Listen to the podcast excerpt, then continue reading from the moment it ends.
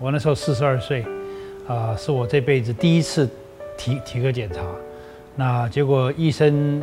就就把我放在床上一摸，就摸出来，就认为说有问题，是不敢相信的，就是觉得很惊讶，怎么会发生在我的身上？那也有一点恐惧，所以我就立刻打电话给我老婆。这个就在我刚刚踏上纽约的时候呢，我就接到了电话，然后呃，我先生告诉我，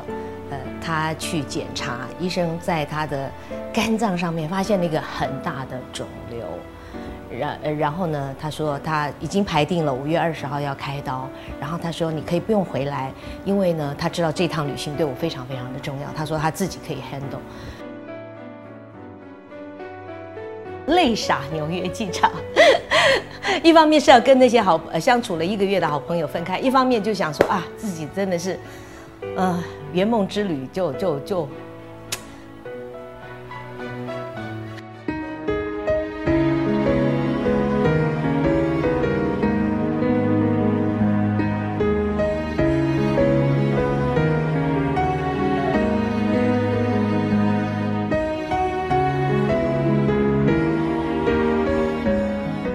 我老婆呢，在我第几年啊？我开开刀以后第三年吧，还没有对啊。刚刚度过两年的危险期之后，就帮我生第一个女儿，然后再过三年的时候，哎，所以怀孕的时候还没有还没有过那个危险期，就是第二个小孩，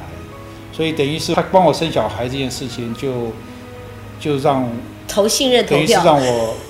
信对我更大的信任，对我们爱情更大的肯定，那也给我更大一个我。求生的，维护我自己健康的这样的一个这个这个强烈的意愿，我必须要活下去，好好的活下去，快乐的活下去，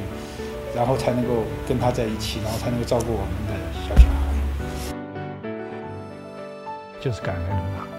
我觉得人不管你走多长，走多短，不管你走到什么样的路，